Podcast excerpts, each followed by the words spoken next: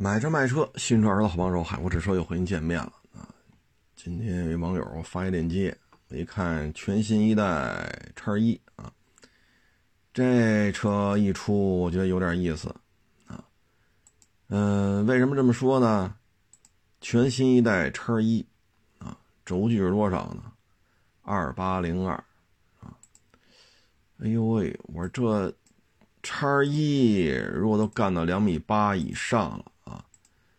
那咱这叉三可怎么办呢？啊，这里边这宝马玩的是够够可以的啊！全新一代叉一二八零二啊，现款的叉三多少呢？二八六四，二八六四呢，跟 QL 相比呢，已经是短点了，因为 QL 两米九零七，二九零七。这已经差了好几个厘米了，但是全新一代 GLC 长轴呢，就不是二九零七了，是二九七七，啊，它又比 QL 长了七厘米，啊，QL 呢比这个叉三呢长了差不多四厘米吧，啊，那现在叉一的轴距还努上了，啊，这事儿就不好办了。所以之前咱说嘛，叉三不加长咋整？啊，QL 呢，好歹说我们这轴距也是过两米九的，是不是？虽然说我比那个 GLC 全新一代的，它就二三款啊，要比二三款呢可能短了七厘米，但好歹是两米九以上啊，对吧？那咱这个呢，两米八，叉一也两米八，你这。哎，这不自己打自己脸吗？对吧？你总不能说叉一不是宝马的吧？啊，你叉一也是根正苗红的宝马汽车呀。啊，所以你这种轴距的关系啊，往那一摆，啊，你说叉三不加长，二三年怎么混？啊，所以这个加长呢，这事儿啊，说来话长。最早国内玩加长的这个，咱就不说大红旗了啊，咱就不说那个时代的车了，就说改革开放吧，玩加长的呢，应该是两台车是比较有代表性的。第一台车呢，就是桑塔纳两千，啊，那是德国大众做的一个战略规划，让巴西大众搞一个普桑基础上的桑塔纳两千。然后呢，上海大众呢为辅，巴西大众为主，啊，然后咱们这边呢加了，啊，是一百零八毫米吧，是多少？具体我也记不住了。反正呢，巴西是普通版本，就是没加长的版本啊，标轴版本啊，说标轴比较合适。咱们这属于长轴啊，咱们这边也叫桑塔纳两千，他那边也叫这名字，外观区别不大，但是轴距不一样。啊，差的挺多，好像是一百零八毫米啊，具体我也记不住。你要感兴趣，你可以上网查查。这是轿车当中，啊，再次重申啊，咱就不提那个大红旗那个时代的了啊，那个时代的相关产品咱就不说了。这是一个，啊，还有一个呢，就是切诺基超级切诺基，啊，加长车顶呢厚三分之二加高。超级切诺基，啊，这是当时比较代表性的两款车，都是先在国内生产了一个早期版本，一个叫普桑，一个叫切诺基，然后呢，在市场表现不错，对吧？这个有一定号召力了，市场也比较认可了，哎，又根据时代的这种变化，新产品呢是新产品的这个市场啊，老产品呢还有老产品的优势。所以呢，在老产品的基础上，就推出了这个加长啊，超级切诺基呢，还车顶还加高了，但就是后三分之二，前排驾驶员头顶那还是平的啊。然后类似的产品就越来越多了，尤其是小红旗啊，就是脱胎于奥迪一百啊，那个加长就多了啊，各种加长啊，有的只加长门有的只加长 B 柱啊，然后奥迪二百也有加长。呃，还有这种半敞篷的，有全敞篷的啊，呃，各种排量发动机也都有啊，应该说是，真是说为中国市场度身定做的合资品牌的，应该说就是桑塔纳两千和超级切诺基啊，因为小红旗那个。咱不能说那是合资品牌，它都叫红旗了，你还还能说那是合资吗？那是咱们在奥迪一百啊，然后有挂有有那个上克莱斯勒发动机的，有上日产发动机的，嗯，还有是哪儿哪儿发动机的，反正一大堆啊。合资品牌应该就这俩。两千年之后吧，这个产品就多了去了啊。你比如说这个圆屁股的 A 六。你比如说帕萨特 B 五，啊，这也都是针对中国市场做的，所以你看合资品牌，其实大老美和德国人对于中国市场进行针对性的这种加长啊什么的，应该是动作比较比较快，啊，动作是比较早，啊，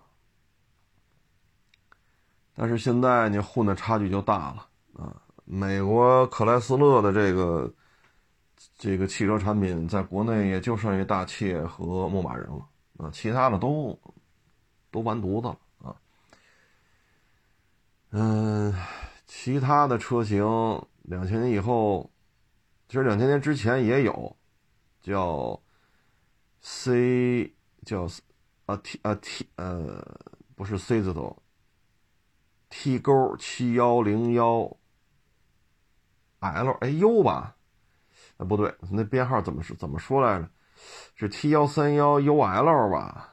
还是 T 七还是还是 T 勾七幺三幺 L 来？就是夏利也有三厢版，啊加加长版加长版啊，两厢三厢都有，就加长那一小股节儿啊。弗莱尔呢是奥拓的加长版，但是弗莱尔不算合资的了。夏利呢？最起码丰田还管控着那个八 A 发动机啊，然后就是富康九八八，奇瑞呢不算合资的，但是奇瑞那会儿也跟了一个奇云，奇云加长啊，所以加长那会儿就开始到本世纪啊就开始泛滥了啊，各种加长啊，你看奥拓都能整出弗莱尔嘛，所以国内对于加长是有一种情节。这种情节，嗯，大红旗算吗？大红旗算不算中国轿车推出加长版的一个开山鼻祖啊？比如说红旗七七零，那我觉得这应该算吧，因为我印象当中小上海加长，嗯，可能历史上出过小上海加长，叫 S H 七六零 S H。还有什么七六零幺、七六七六幺、七六七六零 A 什么的，不保证啊，我可不保证小上海没有加长版。但是可能给咱们印象最深的，应该就是红旗了啊。尤其是到后来做的比较精致的了，就是七七零了啊。嗯，当时老说嘛，三面红旗嘛啊，几面红旗，看那个前翼子板后边这一块啊这些年的长轴，我觉得奥运会之后吧，奥运会之前、奥运会之后，咱们对于轿车的加长呢，就不再那么粗犷啊，有加长门的，有加长壁柱的，啊，然后就很生硬去加长，给明显给你感觉就不协调。从本世纪，呃，或者说奥运会前后吧，尤其是原 P 五 A 六和帕萨特 B 五。人家那个加长呢，尤其是车顶人家是有弧线的，啊，不像咱们像 C，就是那个九呃，不叫 CA 九八八了，就是富康九八八，愣给拽开了，包括奇瑞、奇云愣给拽，啊，包括小红旗啊，这车顶库嚓平移了。但是后来我们会看到像帕萨特 B 五、原 P 五 A 六，人车顶是弧形的，所以这个加长之后的工程量就比较大了。啊，这个就是需要一定的设计开发能力了，再往后随着 A 六吧卖的不错 A 四卖不动，当时 A 四卖五十多，三点零小圆屁股，小圆屁股 A 四当时恨不得比 A 六卖的还贵，卖不动啊，啊，所以后来 A 六加长了，嗯，宝马五加长了，啊，然后到了二零一零年吧，二零一零年前后吧。A 四也加长了，是奔驰的 C。我想想啊，是奔驰 E 啊，奔驰 E。我对了，是一零年，是一一年啊，奔驰 E 也加长。然后稍后呢，是奔驰 C 也加长啊。然后宝马三呀什么的，这嘁哩哈喳就全都加长了啊。嗯，这里边。现在看呢，就玩加长玩的比较多呢。目前看可能还是德系吧，啊，德系玩的比较多，啊，你像 Q 二 L，啊，Q 五 L，啊，宝马三，啊，奔驰 C，还有那个奔驰 A 幺八零 L，啊，所以现在德系应该玩的比较多。包括它这普通版本的这个普通就是大众啊，终端品牌的这个大众，啊，它的加长版，啊，从老 B 五开始啊，老说错了，应该是老桑塔纳开始啊，所以德系在国内推加长版轿车，应该说从那个年代的桑塔纳到桑塔纳两千，中国版本的 B 五，中国版本的原 P 五 A 六，啊，再到现在。他在国内就说二零二二零二二年吧，咱们到四 S 店买车去，买到的加长版比较多的，可能还是德国人吧，德国人的产品。美国人呢，赫莱斯勒就没法聊了，这玩意儿也就剩牧马人和和大切了啊。林肯呢，轿车现在好像就剩一个了吧，买的不怎么样。剩下就是那几个 SUV。林肯为中国推出过加长版的小轿车吗？这个印象里还真没有。你福克斯没有啊？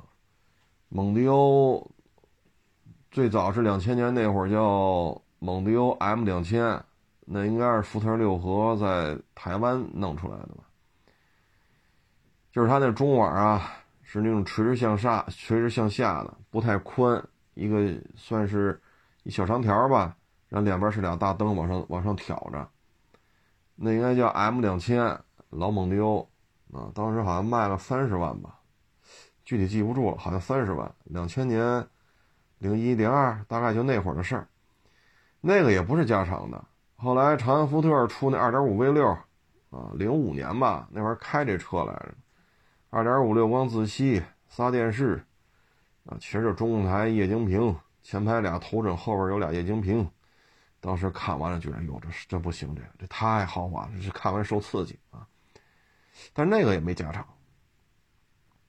再往后就是蒙迪欧致胜二点三，啊，轴距不是过两米八了，那个也没看出来是为中国加长的，啊，所以福特这一块儿。金牛座比蒙迪欧大，但也不是说专门说加长一块卖中国人，也没有。别克这一块儿，你像别克世纪，啊，新世纪，啊，什么 GL 叉，啊，什么什么什么什么什么 GS，啊，后来统一名字叫君威嘛。啊，GS 我还记得什么潜艇加强钢板，什么军用呃警用加强底盘，啊，电镀的大锅盖轮毂，好家伙！我当时觉着潜艇钢板糊这车上有必要吗？你底盘得到加强了，我说，反正当时咱也买不起这车啊。这一说也二十年前的事儿，咱也买不起。啊，就这个当时还不叫君威呢，叫 GS，理解不了啊。当然现在看就是臭吹呗啊。那个车也没加长，后排特别小啊，所以夸张的说法呢，就是外形跟坦克似的，后排跟 QQ 似的，啊，这是比较夸张的说法。所以大家都知道这个那一代，啊，不论叫新世纪呀，啊，叫什么 GL 吧，啊，什么 GS 啊，那个没加长，赛欧也没加长，啊，凯越更没加长了，剩下的这个。军现在的君威、君越都是脱胎于欧宝，啊，我看了看欧洲的这些车型，也没看出来这玩意儿是中国版推出的加长。嗯，至于卡迪这个 ATS-L 啊，这个算是一加长，但是很不幸，这车国产之后卖的并不好，啊，我觉得加长的不对啊。它应该加长什么车呢？不要盯着 ATS-L 啊，它应该加上，比如说现在这个 CT 六，它应该出 CT 六 L，这后排空间再大一点啊。你看现在 CT 六卖的一般，CT 五卖的也一般，它应该 CT 五再加长一点。ATS-L 应该算是美国车，是美国三大品牌近些年来。呃，玩轴距加长的一个代表作吧，肯定还会有啊，陆陆续续还会有加长的车，但是我觉得美国人对于中国市场的这种长轴版啊还是少，尤其是 CT 六啊，尤其是 CT 六，嗯，雪佛兰咱就不说了啊，这现在已经是极度边缘化了，所以加长呢，目前看。嗯，美系的有 ATS-L，你不能否认它啊，人家这确实加长了，还是以德系为主。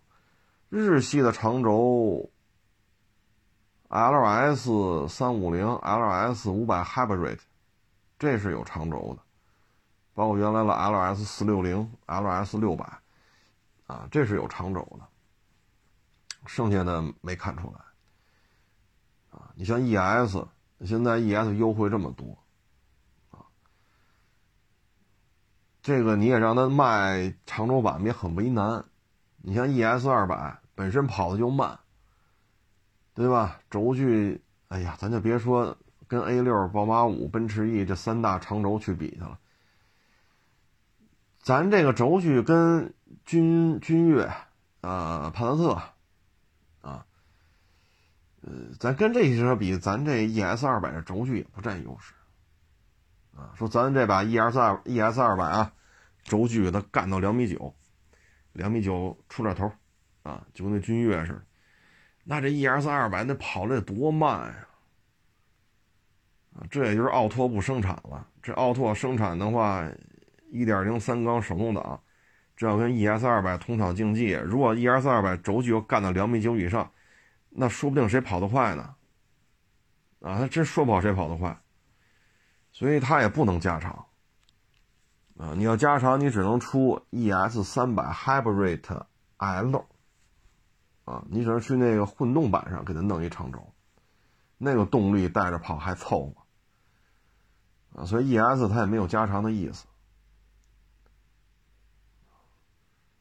讴歌曾经出过，那个名字都没记住，T 是 T 叉 L 还是 T L 叉杠 L，还是 T 叉 L 杠 L，我也没记住。那车反正也停了，全中国也没卖出去几百辆。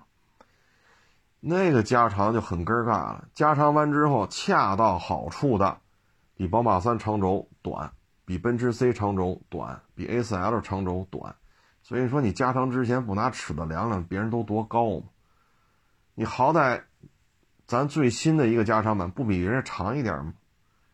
恰到好处，比别人都短，所以有时候日本人这事儿办的呀，咱说活该吧，也不合适，但是我觉得用活该也恰如其分啊，所以现在讴歌也是完完犊子了啊。英菲呢是玩家长了，啊，Q 七零 L，Q 五零 L，啊。然后那个早先那个叫 E 叉二五吧，啊，然后国产之后不也出长轴了吗？就那 SUV 啊，嗯，但是很遗憾呀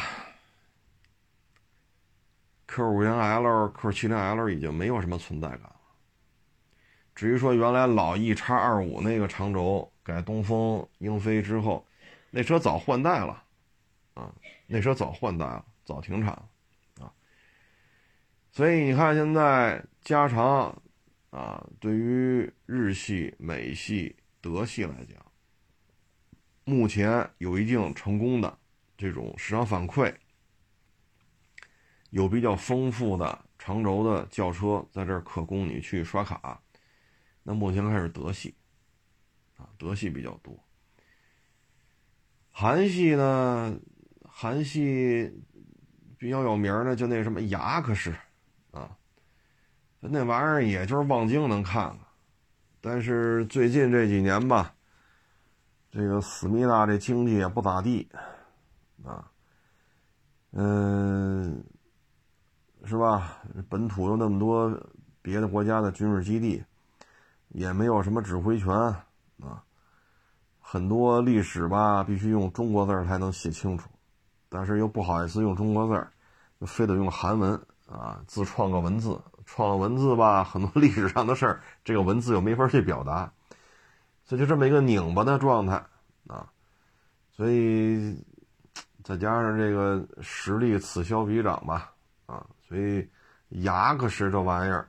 在望京地区现在也不太多，啊，当然这这个车系名字比较多啊，什么劳恩斯啊，什么杰尼赛斯是吧？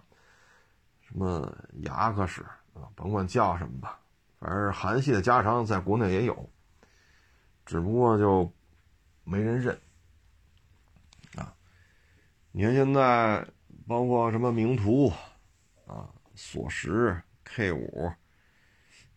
那叫什么凯凯凯酷还还是叫什么来着？还是酷跑什么来着？反正就是 K 五啊，这都没戏了，啊，这都没戏了。你现在请谁代言也没戏，啊，你就是说请博老师代言送光盘，这车也卖不动，啊，所以现在韩系呢也不是没推出过加长版，没人认，啊，你看他卖的 SUV，咱们这边。就是北京现代生产的第一代胜达，啊，他当时进口的就叫歌瑞嘛，那轴距就加长了，啊，嗯，现在全新一代胜达国产了，卖的那么老便宜，还是没人要啊，啊，所以加长不加长，那肯定对于消费者来讲，肯定喜欢个大点的嘛，是不是？咱们这家庭结构在这儿。老人怎么着了呀？孩子怎么着了呀？得照顾好了呀，对吧？自己家的父母啊，媳妇儿家的父母啊，都得想着，是吧？都得关照。那车后排空间就是得大点啊！这中国人的这种家庭观念，他就这样。所以呢，推出加长肯定是讨喜，啊，是迎合中国消费者。但是呢，你也得有品牌支撑度，你撑不住也白搭。你说雅克士，你撑得住吗？你看奔驰 S，啊，你看七系，啊，你别追他们了。你看 A 八都追不上，啊，A 八随随便便找一个月的销量都比雅克士一年卖的多，啊，所以品牌支撑度也得够。再一个，你说索纳塔时代，你长那模样，一看就是海鲜市场弄出来的。你加长管个屁用啊！你说索纳塔时代啊，明明天啊，咱就哭嚓怼一长轴版，轴距加长一米，啊，咱轴距加长一米，不跟你们似的加长个五公分十公分，那又管个屁用！你长这模样都不愿意看第二眼，你加多长更不爱看，越弄越难看，啊！所以在这种情况之下，你说，唉，加长呢不是万能的。啊，你现在看自己江湖地位，你看再看这车，中国消费者认不认？啊，你比如说现在现代可能也就是，嗯，应该叫做 A 级啊，就跟速腾啊、卡罗拉一个级别的。你比如说，早先是菲斯塔，啊，然后这不是伊兰特，再往前什么朗动、悦动，那就这个级别不是卖的还行吗？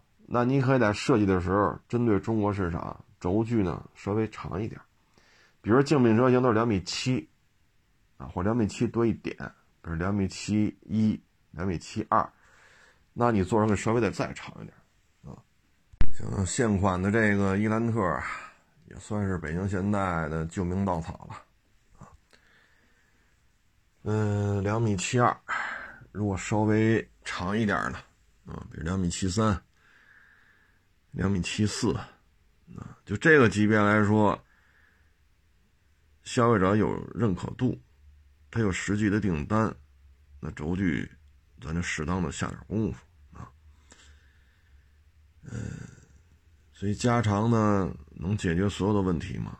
不是，而是说咱们能够草船借箭了，咱们再去弄这个事儿。说咱什么条件都不具备，咱这个愣加长，没什么用，就像刚才说这 ES，现在 ES 不好卖，是吧？这不像之前了，什么都加价，啊，现在 ES 优惠都不好卖，那你可以推出，比如说混动版的长轴，啊，那动力带得动啊。啊，那你就出一个 ES 三百 Hybrid L，啊，但是依照日本人，尤其是丰田，啊，这杠头杠头这劲儿上来，我估计也够呛。今儿还看丰田张楠这老先生还搁这儿吵吵这个纯电车呢，还是各种，唉，但是现在形势就这样啊，你得生产啊。你现在不能说我要么比亚迪给我弄去，要么广汽安安把那标抠了，给我贴上丰田的标，从广汽那店里拉过来摆在丰田店里卖，你也不能老这样吧？是不是？你买比亚迪的，就是你花钱是吧？比亚迪设计，比亚迪生产，比亚迪的电机、电池这个那，那你是比比亚迪卖的贵呀，还是比比亚迪卖的便宜呀？你要说这车什么都是比亚迪的，比亚迪这么大脚的车，假如说是卖十五，那你卖十三万八，可以，是不是？比亚迪十五万，咱十三万八，那这利润怎么保证？人家卖你电机电池这个那的时候，人家都留了利润出来了，对吧？你要说完全委托人家，那人家要收设计费的，代工要收代工费的，然后再说这车的采购成本，这都要都是要算钱的。那怎么你还能比人家便宜一万多块钱呢？那咱还挣钱吗？那你要说人家比亚迪这车啊，大小差不多啊，人家卖十五，咱卖十七，那消费者一看，那我还是买比亚迪去吧，凭什么多花两万呢？凭什么呀？那说你这有 G Book 系统，那 G Book 系统目前在自主品牌很多。这搞的这种什么人机互联呀，什么，在这面前，丰田或者雷啊，对雷克萨斯，对雷克萨斯那套什么机不可系统，现在就不值一提了。那还叫车机系统吗？你放到二零二二年，机不可啥也不是啊。所以，啊，怎么说呢？这这这，日本车有日本车的思维方式嘛。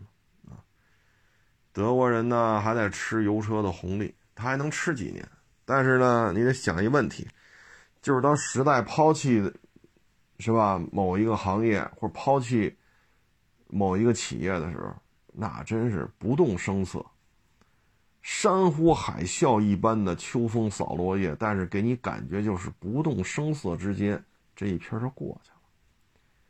我给大家举一个例子。塞纳一月份加七万、七万五、八万，是不是这行情啊？现在呢？你跟我说哪家四 S 店卖国产塞纳还加七万，还加八万？哪家还这么加呀？你还能找出来吗？哪家四 S 店也不敢这么卖了。但是就在今年，就在二零二二年，这台车就能加到七万、八万。现在呢，一年的时间，一月份的时候，雷克萨斯 ES 还有加价的现象，现在呢？嗯，这这这就是形势的变化。一月份的时候，雷克萨斯四 S 店还没觉出来今年日子会很难过，但是到了今年八九月份、九十月份就不行了。你要一月份去谈，咱开雷克萨斯四 S 店嘛？你看 ES 还加价呢。啊，将来卖 LX 六百也是一加价的货，LM 加价好几十万。那开丰田店得了啊，不是不是，开一个雷克萨斯店得了。一月份你去找投资人去谈去，人肯定愿意听，挣钱呀。L M 加多少钱呢？得，那等了 L X 六百，好家伙，那那那一台不加个百八十万出去？啊，车的事咱就不聊了啊，说说这个过户啊。今儿还好几个网友跟我说呢，户都过不了了。我说这怎么弄啊？这个？我也不是车管所工作人员。今天周一是吧？了解了一下，车管所就一两个人，现在算是恢复正常了，剩下的还是各种各样的症状。那么大一车管所，好几十口子，你就一两个人能上班，这啥事也解决不了啊？是不是？就跟开大航母似的。是八万吨、十万吨，还是一两万吨？咱哥俩，咱哥仨练练，咱开去。那咱也开不了啊，是不是？车管所当然没有航母那么大，没有航母那么复杂，但一车管所就一两个人恢复正常了，他还是运转不了啊，所以现在还是过不了户。车是开着呢，车管所不开，那你让我们这买卖怎么做啊？尤其是北京，北京指标这么金贵，我收你的车，我不给你过户；你买我的车，我也不给你过户，这买卖就没法弄了，你只能耗着吧，啊，只能是耗着，啊，你说不不是我们不想收，也不是我们不想卖，现在这种情况你根本没法操作了，就，啊，没法操作，而且你说说再绷几天啊，陆陆续续好利索了，能上班了。那能上班他他他再发烧了呢？谁敢保证他不发烧？他呼啦啦再发烧呢？你说这事儿就没法弄了，这个啊。嗯，咱也不说车管所了。前两天呢，正好吃了一个叫肚包肉，啊，是成袋的。它好像是羊肚，里边包的是羊的一些也比较鲜的一些羊肉。它拿羊肚包起来，拿那小棉绳一系，跟那个。包子差不多大，那个东西我觉得挺有意思的。它是生的啊，来的是生的，生的之后呢，搁搁水啊，把它煮开了。煮的时候呢，加点什么葱花啊，啊，不用加葱花，就葱段、姜姜片什么的啊。然后稍微的调点味儿，哎，煮完之后这汤倍儿鲜。这真是肉包子啊，连皮带馅全是肉的。啊，我吃了一个，真鲜啊！但是也不便宜啊，买了几个，花了一百多块钱吧。啊，后来让家里人吃，我尝一个，嘿，还真是挺鲜的。但是这得特别喜欢吃肉的才行，纯肉的啊，它不像家里包肉包子，肉包子最起码那皮儿它是面的嘛，它不是肉。这个从除了那根绳儿全是肉，我觉得这东西挺好玩的，内蒙的。是肚包肉，它那包装上写着叫肚包肉，煮啊，煮时间挺长的，哎呦，煮多长时间我给忘了，这两天有点忙。那东西汤倍儿鲜，啊，因为我也没搁什么东西，搁点葱，搁搁点姜，啊，稍微点点料酒，啊，稍微的提一下味儿就行了，真是挺鲜的，这东西挺挺有意思的。啊如果有机会，大家可以在网上找找那个，买一个尝尝，啊！但是你得真是得喜欢吃肉啊，那真是纯肉的啊，挺有意思。我原来是我上次听啊，肚包鸡啊，对，那是我的兄弟叫顺溜啊，什么什么什么大雷二雷啊，就是新四军那个打日本鬼子的时候，那个片子老提这个赌包机，赌包机，这边吃了一个赌包肉啊。这两天也没什么事干啊，净看这个连续剧了啊。呃，民兵葛二蛋，敌后武工队，武工队传奇，啊，那个什么来着？番号啊，永不磨灭的番号，啊，嗯，那天看啊，山河，而且河山是山河来着，啊，啊，这两天就看这个来着，也挺有意思的。嗯，就看这个，我觉得还愿意看，我觉得还愿意看。你其他的，现在这些小鲜肉演的东西，真是不爱看，太没意思了，啊，要演技没演技，啊，嗯，这片子吧，你像是是河山吧，那是片子，山河河山来的，那是一九年的片子。啊，都是陕西的这种陕西话。啊，除了那个叫叫雅珍是吧？除了雅珍说的不是陕西陕西话，剩下基本都是陕西那边的演员，包括张嘉译，这也是客串嘛。啊，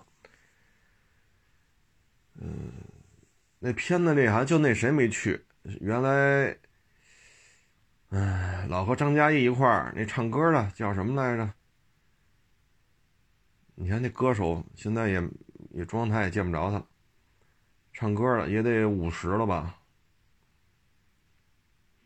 你看就在嘴边上啊，跟这个张嘉译老乡。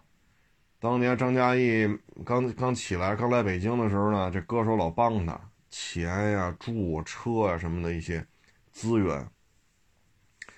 现在这他拍片现在越越越越拍越出名了。他就老带着那歌手，有些戏让他去串一下角演的也还行啊。嗯，叫悬崖，那男歌手叫什么来着？他在悬崖里边演一个什么抓捕组的一个，反正就是兄弟情谊嘛。我觉得陕西这些演员吧，还是比较团结的啊。那片子拍的也还行，着装啊，体型啊啊。还都可以，最近就看这些东西呗，拍的呢还较为真实，啊，较为真实。嗯，武工队传奇，敌后武工队，啊，这里边你看有些演员吧，我就吃这碗饭，哎，干的也不错。你比如说，武工队里边那个大虎。啊，石大虎吧，他在番号里边是铁头，啊，说那脑袋瓜子打仗的时候被日本鬼子炮弹把头盖骨掀下去一巴掌大，脑浆子都出来了，然后弄那块钢板镶在这个没有头壳的这个脑袋上。他在那会儿就是这种角色，啊，憨憨的啊，力大无比啊，到了《武工队传奇》里边还是这么一个定位。他也不需要去拓拓展自己的演技什么，他就拍就拍这些就还行。这个石大虎或者叫铁头，啊，他我最早是看他和孙红雷，孙红雷那会儿不是马路上买西瓜吗？演那黑道大哥，啊，孙红雷不是那买西瓜怎么怎么着的啊，动刀动枪的。当时他手底下那个就是这个石大虎，啊，那会儿他是以就是演黑社会的马仔，孙红雷后来不是说黑社会大哥了吗？那会儿他是在那儿演这种角色，然后通过这番号，通过这个武工队传奇铁铁血铁血武工队啊，让大家对他这个角色就 比较格式化了，其实也无所谓。啊，我就踏踏实把我这种角色演好，也可以，啊，也可以。啊，前两天还看了看那个特摄一九五九，啊，那些老戏骨啊，真是表情的拿捏呀，啊，有些时候，哎，怎么说呢？你比如说心情这个，就美滋滋的啊！你看这些战犯啊，一个一个的少将、中将、上将啊，比如美滋滋的，那手，你看拍那手在那个扶手上，桌椅子那扶手上，哒哒哒哒，很轻快的在那弹啊。然后呢，心里有有愁事的时候呢，就是紧锁眉头，啊，叹一下气。就这些老戏骨啊，他们整个对于这种情绪的这种演绎，内心活动，通过眼神儿叹气、手指头的这种这种弹这个桌面儿啊，敲击桌面这种节奏感，他都能给你呈现出那种氛围来。那部片子里这帮战犯都是老戏骨，啊，演的是真真不错。里边那个王耀武吧，啊，是国民党中将，是是，好像是中将军衔吧，相当于大片区的司令啊。那个演员我一看，哟，这不是铁道游击队那刘洪吗？哎呀，这么多年没见呀，啊，包括那个山河还是河山呀，啊，你看里边那个游泳，啊。深深是叫深金鱼，就就是钻山豹啊！你看这些演员，老戏骨就是老戏骨啊！